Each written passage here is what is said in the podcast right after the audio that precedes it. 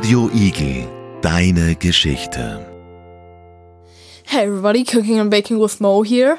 Today we'll make something called lava cakes. It's really chocolatey, really melted, and really quick to make. And also don't forget it's delicious. The reason why I said it's actually so quick is because the recipe only takes 20 minutes to cook. Um, why was it invented? Was it invented on accident? Where was it invented? Here will be a short brief history of the lava cake. According to chocolatenoise.com, a website about, well, of course, chocolate, the inventor was chocolatier Jacques Torres that created the dish. Sorry if I pronounce his name wrong. But Jean Georges Vongerichten disputes him vehemently saying that he accidentally put a chocolate sponge cake out of the oven before it was finished and discovered a runny center. When it was invented is not clear because I couldn't find information about it, sorry, but it's possible that it all dates back, back to 1966 at the Pillsbury Bake Off competition. So that was the history, so let's bake. Before I say that we'll bake, I just wanted to say that this recipe is from this really good cooking book called Quick Cook Winter Warmers. And no, you don't have to just do it in winter, you can also do it in summer. My family had this book since um almost 10 years now, and we've been making our lava cakes with this recipe in this book. If you'd like cooking and baking, then this book is definitely for you. Okay, let's roll up with the ingredients because how should we then make all this? We will need 125 grams of butter, extra butter for greasing, 75 grams plain flour, another extra for dusting, 150 grams dark chocolate broken into small pieces, 75 grams stone date, 2 whole eggs with 2 egg yolks, another 75 grams soft brown sugar, you can also use um, regular sugar in case you don't have any brown sugar, but I'd rather recommend brown sugar since it's part of the recipe. And just some decoration if you, of your choice, I'd recommend vanilla ice cream. Well, of course, we want to make the food too, so prepare all your stuff, prepare the ingredients, prepare all your kitchen items, and let's start.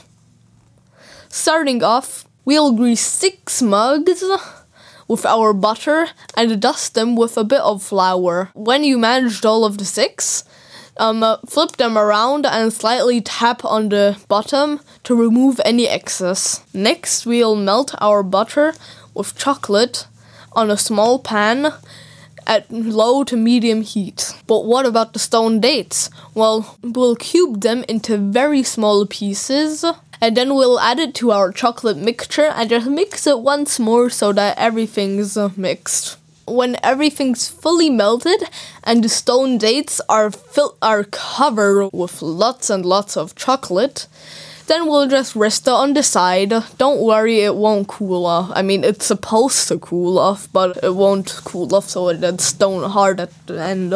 Meanwhile, put egg yolks and sugar into a mixing bowl and we'll beat it with an electric whisk with for 2 to 3 minutes. Fold in your chocolate mixture until it's dark brown. In case you see any clumps inside, don't worry, won't be any flour or those. Most of the time, it's only the stoned dates that you have cut before. Next, we'll divide the batter between our six mugs and we'll bake it in a preheated oven at 185 degrees Celsius or 370 degrees, 370 degrees Fahrenheit for about 10 minutes until risen and just firm. The top should be slightly yielding. What I mean by that is that the top is mostly hard. If you already touched it with your bare hands, then too late, you've already got a burn. We'll rest it for one to two minutes because it's really, really, really hot. And after these two minutes, we'll turn the mugs around onto a plate of your wish. Turn around these mugs, tap a bit on the bottom, flip the cake out, and you've got it. It depends how it looks. Rather like a cylinder or a muddy slop. Sorry if that sounded too disgusting. Mhm. You can also just decorate it with a little bit of ice cream or anything you like. I did it, like you see on my image, I did it with some mandarins or clementines. And for all you chocolate lovers out there, well, just enjoy it. Radio Igel. Radio Igel, deine Geschichte.